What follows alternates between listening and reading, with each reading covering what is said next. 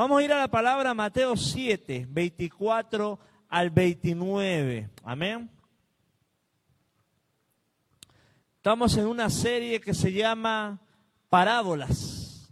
Hemos visto la parábola del sembrador, hemos visto la parábola de las, de las vírgenes, las parábolas de la levadura, y hoy toca la parábola de las dos, dos cimientos. Así que yo te invito que puedas preparar tu Biblia y puedas también en tu casa, si estás ahí en la señal, poder sintonizar, eh, ir a la palabra y poderla buscar junto a nosotros para que puedas tener ese contacto visual con la maravillosa palabra del el Señor. Amén. Vamos a leer en el nombre de Jesús, dice Mateos 7:24. Cualquiera pues que me oye estas palabras y las hace, le compararé a un hombre prudente que edificó su casa sobre la roca. Descendió la lluvia y vinieron ríos y soplaron vientos y golpearon contra aquella casa y no cayó, porque estaba fundada sobre la roca. Pero cualquiera que me oye estas palabras y no las hace, le compararé a un hombre insensato que edificó su casa sobre la arena. Y descendió lluvia y vinieron ríos y soplaron vientos y dieron con ímpetu contra aquella casa y cayó.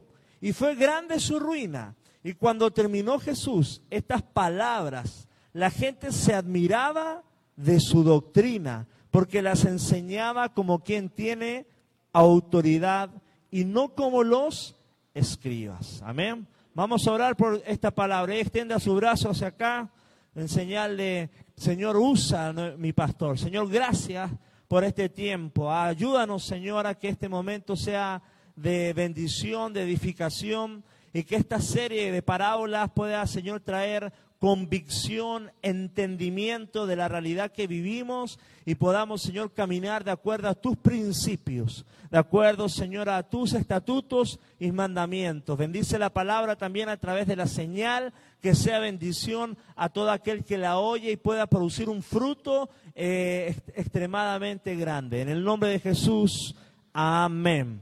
Entonces, hermanos, Estamos con esta serie de parábolas y hoy toca los dos cimientos. Y acabamos de leer la parábola entera, habla de dos fundamentos, la roca y sobre la arena. Y sin duda que está haciendo alusión a la vida de un creyente, a la vida de un cristiano, a la vida de alguien.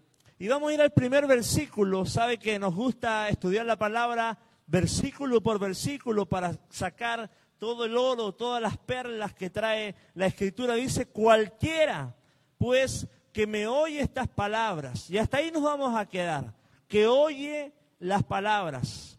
Y la palabra dice en Juan 10, dice, mis ovejas oyen mi voz y yo las conozco y me siguen. O sea, cuando Dios da una palabra, una oveja que es de Cristo, un discípulo de Cristo, reconoce la voz de su amo. ¿Cuánto dicen amén?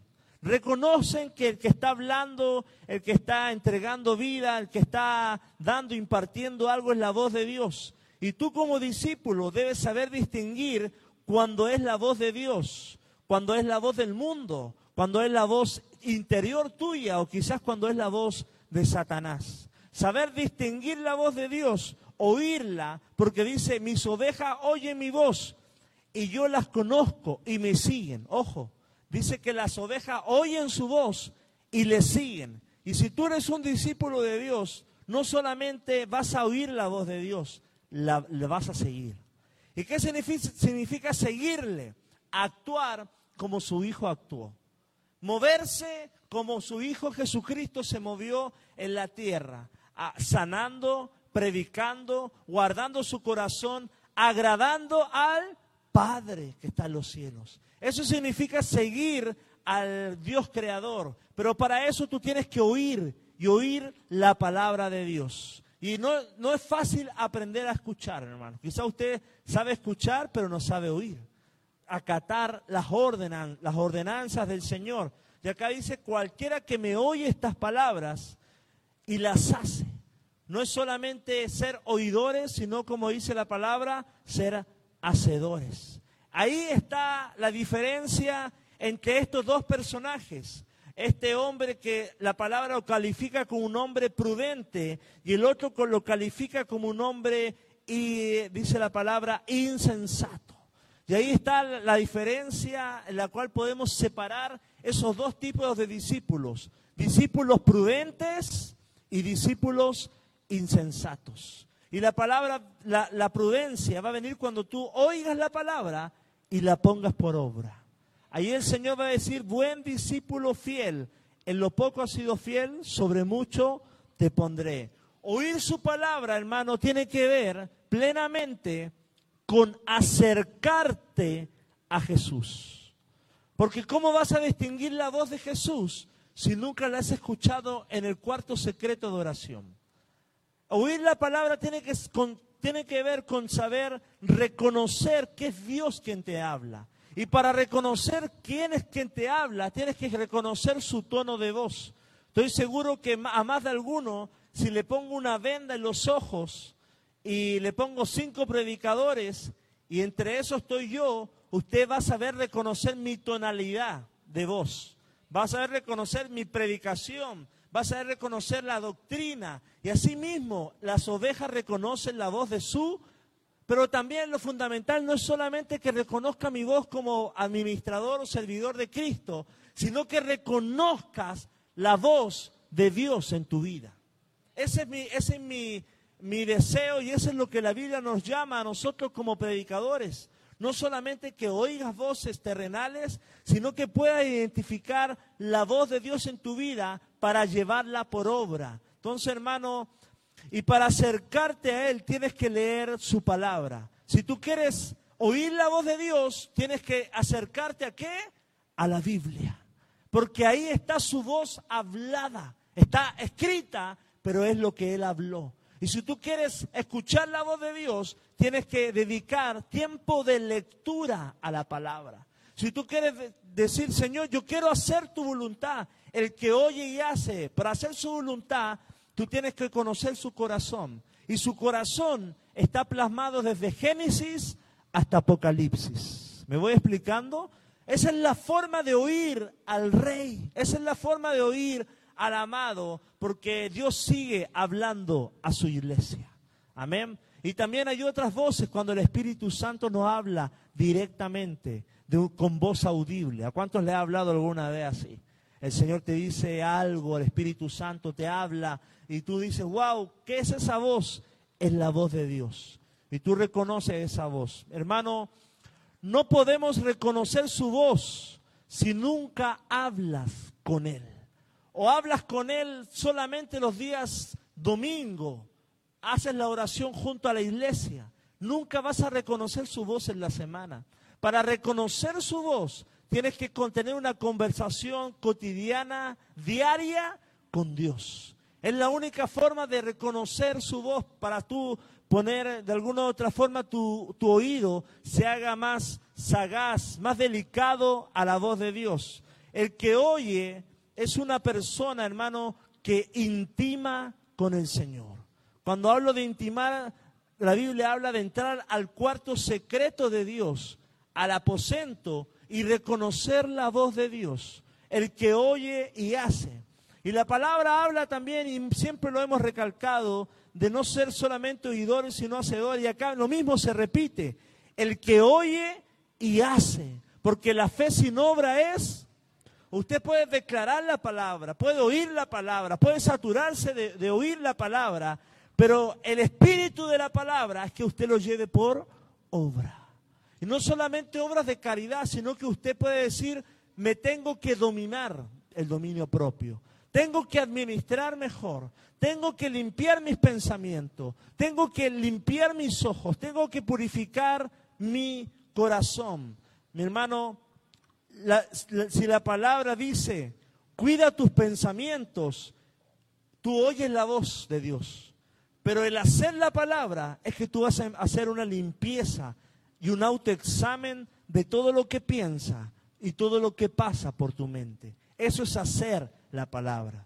Si tú tienes problemas con tu lengua y la Biblia te dice, domina tu lengua, estás escuchando la palabra, pero al momento de ejecutarla, de hacerla, es cuando tú refrenas tu lengua, que puede ser de bendición o de maldición. Ahí eso significa hacer la palabra, intentar limpiar la fuente de tu corazón. Entonces la palabra, hermano, habla de que el hacer es la práctica de lo que Dios te dice. Dios no, simplemente va a hacer la obra en ti, Dios espera que tú tengas ánimo, esfuérzate y sé valiente, dice la palabra. Que tengas disposición a querer santificarte, que tengas disposición a querer servirle. No todo lo va a hacer el Señor, dile la persona que está a tu lado.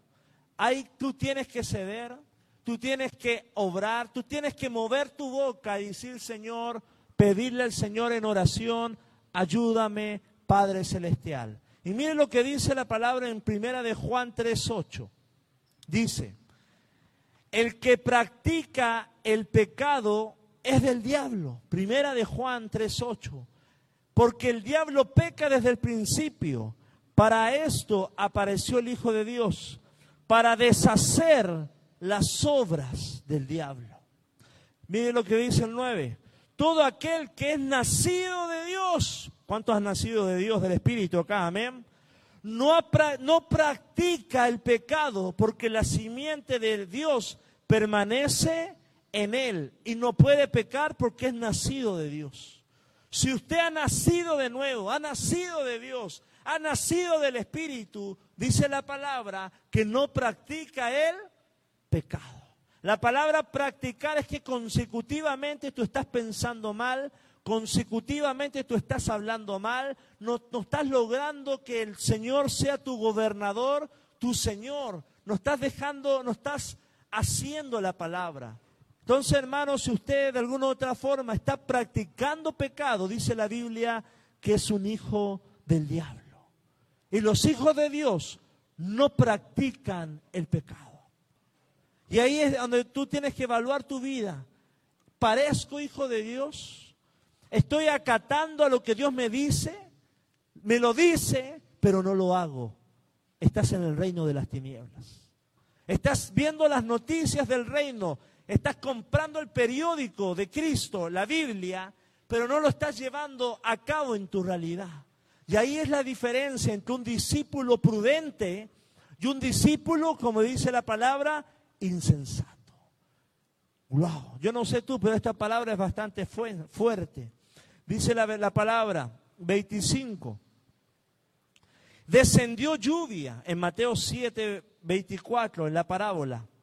Descendió lluvia y vinieron ríos, soplaron vientos y golpearon contra aquella casa y no cayó, porque estaba fundada sobre la roca. Y vemos acá, hermano, algo muy interesante que nos habla la palabra habla de un hombre prudente que estaba fundamentado sobre la roca. Y acá dice la palabra que vinieron lluvias, ríos, vientos, tempestades. Y nos está hablando que la vida del creyente o la vida en el mundo siempre va a haber oposición. Van a haber cosas, dificultades. Pero el que está en Cristo, ¿cuánto dicen aleluya? el que está en Cristo sobre la roca, que es Cristo, dice que no su casa, por cuanto la edificó, por cuanto se esforzó por edificar, no sobre la arena, sino sobre la roca, su casa no cayó. Amén. La palabra prudente, acá hay algo que tenemos que aprender. La palabra prudente significa pensar acerca de los riesgos posibles que pueden acontecer. O sea, la palabra prudente tiene un sinónimo que se llama anticipación. Anticiparte a algo, anticiparte a tus generaciones, anticiparte en tu vida espiritual. El enemigo va a intentar cazar tu relación con Dios. Va a intentar robarte la paz, pero tú tienes que anticiparte y poner tu comunión y fundamentarte, dice la palabra, sobre la roca que es Cristo. Poner tu fe y tu esperanza no sobre la arena, sino sobre Cristo. Y acá mi hermano está hablando en parábolas. Dice que el reino de los cielos es semejante a un hombre que edificó su casa sobre la roca. Lo espiritual es semejante a la, a la prudencia que se debe tener para edificar. O sea, hermano, para edificar con prudencia no puedes correr. Amén. En tu vida cristiana no puedes tomar atajo. Y yo te lo digo, más de 20 años en Cristo, hermano, no, la vida en Cristo lleva años. Edificar tu vida en Cristo lleva años. Esperar promesas lleva años. Conlleva no solamente declaraciones, sino paciencia. La fe va acompañada de la paciencia. Conlleva esfuerzo, conlleva sacrificio, conlleva ganar almas, predicar, darlo todo por la causa de Cristo. Y eso es lo que está hablando la palabra acá de tener, ser prudente, porque la vida cristiana, hermano, no es de un día para otro. Hay hijos espirituales que son nuevos acá. No, no puedes querer el día de hoy liberar demonios o practicar guerra espiritual. Tienes que primero fundamentarte en la roca que es Cristo. Tienes que primero llenarte de la Biblia, porque van a venir ataques. Y si no estás fundamentado, si no conoces la escritura, porque hasta el diablo conoce la escritura, dice la palabra, cuando está en el desierto, te va a jugar un partido en contra. Te van a meter goles y tu vida quizá va a decaer. Y es por eso, hermano, que en la vida cristiana, diga conmigo, no puedes tomar atajos. Debes orar no puedes usar materiales superficiales. Cuando usted va a construir, usted va a comprar el mejor cemento, quizá. Va a intentar hacer fundamentos bien hondos. Y lo mismo en la vida cristiana, hermano. Usted debe fundamentar su vida cristiana en una oración constante. En horas de oración, que son el capital espiritual que usted tiene para reprender, para fortalecerse, para orar, para pedir, para clamar, para humillarse delante del Señor. Eso va a ser, hermano, y eso lleva día conmigo años. Diario, diariamente estar en su presencia. Entonces, hermano, no puedes tomar atajo y no puedes tomar materiales superficiales. Como las viudas, ¿se acuerda? Dame aceite. No, tú tienes que construir tu altar. Tú tienes que construir tu casa sobre la roca. El hermano Ezequiel no la puede construir por ti. La salvación dice que es personal. Dice que uno la construyó sobre la arena y se fue, y otro lo construyó sobre la roca. Y acá podemos haber personas que están construyendo su vida personalmente sobre la roca y otros que pueden estar acá mismo y la están construyendo sobre la arena. Y ahí es donde está, te tienes que, tienes que tener temor y temblor, dice la palabra. Porque tienes que ser hallado sobre la roca que es Cristo. Amén. No puedes enseñar primero que todo si no has sido enseñado. Hay tiempo. No puedes ministrar si no has sido ministrado. Tienes que primero pasar por una etapa. Y lo mismo los niños. Van a la guardería, van al kinder, van a la primaria, van a la secundaria y se gradúan. Y así cada uno de nosotros aprendemos a orar, aprendemos a orar por los alimentos. ¿Cuántos se acuerdan de esa primera oración por los alimentos? Nerviosísimo. La primera vez que oramos por un enfermo. La primera vez que, leímos la Biblia. Pero mi hermano, no se desespere. Todo es paso a paso. No intente acumular. Una vez alguien me dijo, pastor, páseme todos los cursos de discipulado porque esto yo lo hago en una semana. Los puedes hacer en una semana. Los manuales los puedes leer en una semana pero la obra del Espíritu Santo no se hace en una semana. Te vas a llenar de intelecto, de información, de la, de la visión. Ni la vas a entender la visión. Te tienes que empapar de la visión. Tienes que estar en la casa. Tienes que ser enseñado por alguien que ya te, te, te mentoree, te enseñe, que conozca la Biblia. Porque no podemos saltar etapas en ningún área. Amén. Entonces, hermano, dice la palabra que edificó una casa sobre... Y me gusta esta palabra que usa este calificativo de la palabra, porque edificó. No fue Dios el que le edificó la casa, fue la persona. Y a veces tenemos oraciones que no están mal, Señor, purifícame, lávame, lléname, santifícame. Pero mi hermano, la labor del crecimiento del cristiano, hermano, es en conjunto con el Espíritu Santo. Y depende mucho de que nosotros nos dejemos moldear, nos dejemos santificar y nos dejemos edificar por el Espíritu Santo. No le dejes toda la chamba de construcción y de edificación de Cristo en tu vida a Dios. Porque usted puede decir, Señor, purifícame, lávame, despiértame, lee por mí, ora por mí, haz todo tú, tú moriste en la cruz, todo por mí. Pero tú nunca quieres acercarte a la Biblia. Nunca quieres ayunar, nunca quieres orar. Mi hermano, tienes que entrar en la presencia. Si tú entras un poquito, el Señor te va a ayudar. Y te va a decir, ahora necesito quebrar esto. Necesito dejar esto. Entonces, hermano, la vida del cristiano es 50 y 50, cooperando, diga conmigo, cooperando, cooperando con el Espíritu Santo, cooperando, ayudándole para que Él haga la obra, abriendo tu Biblia, leyendo, congregándote. ¿Cuántos dicen amén? Entonces los hermanos que están en Internet, no solamente es en Internet, tienes que estar en la casa de Dios. Amén. Si se, dificulta por algo, está esa opción pero nada va a comparar como estar aquí y ser ministrados por el Espíritu Santo. Amén. Entonces, hermano, dice el 25, el 26, perdone, pero cualquiera que me oye estas palabras y no las hace, dice la Biblia, eh, le compararé a un hombre insensato que edificó su casa sobre la, arena. Y lo mismo, vino la lluvia, los ríos, los, vientos, con ímpetu. Y, y, su casa cayó y fue grande su ruina.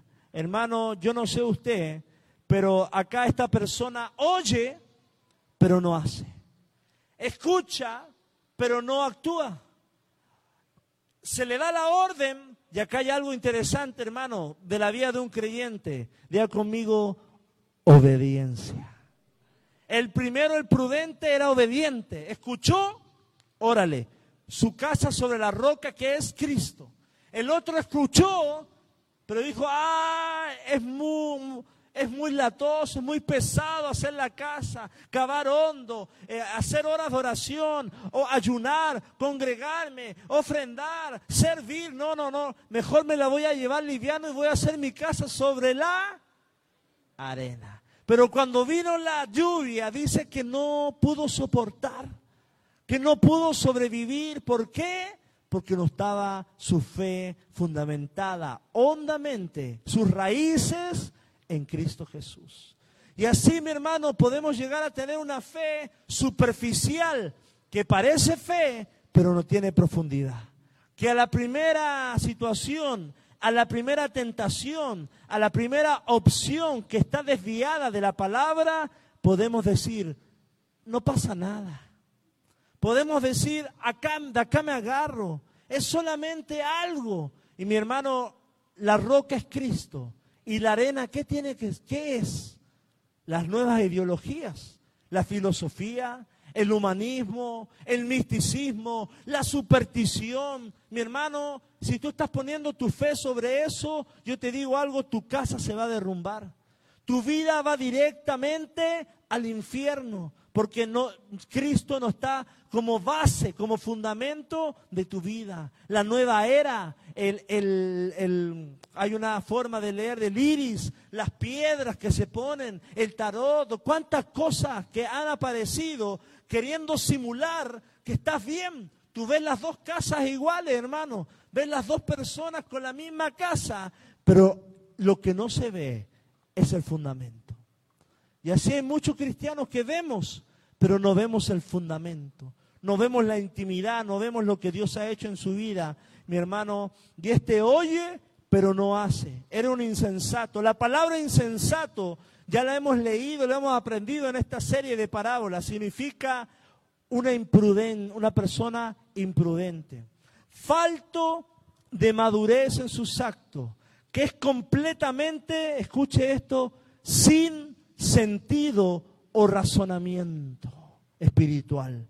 Dice también otra expresión, es una persona insensata una persona descerebrada, que no logra discernir el peso de lo espiritual, no logra discernir el peso, escuche esto, de abrir puertas, de entrar a cosas que a Dios no le agrada, al ocultismo, películas, lugares pecaminosos, de abrir puertas.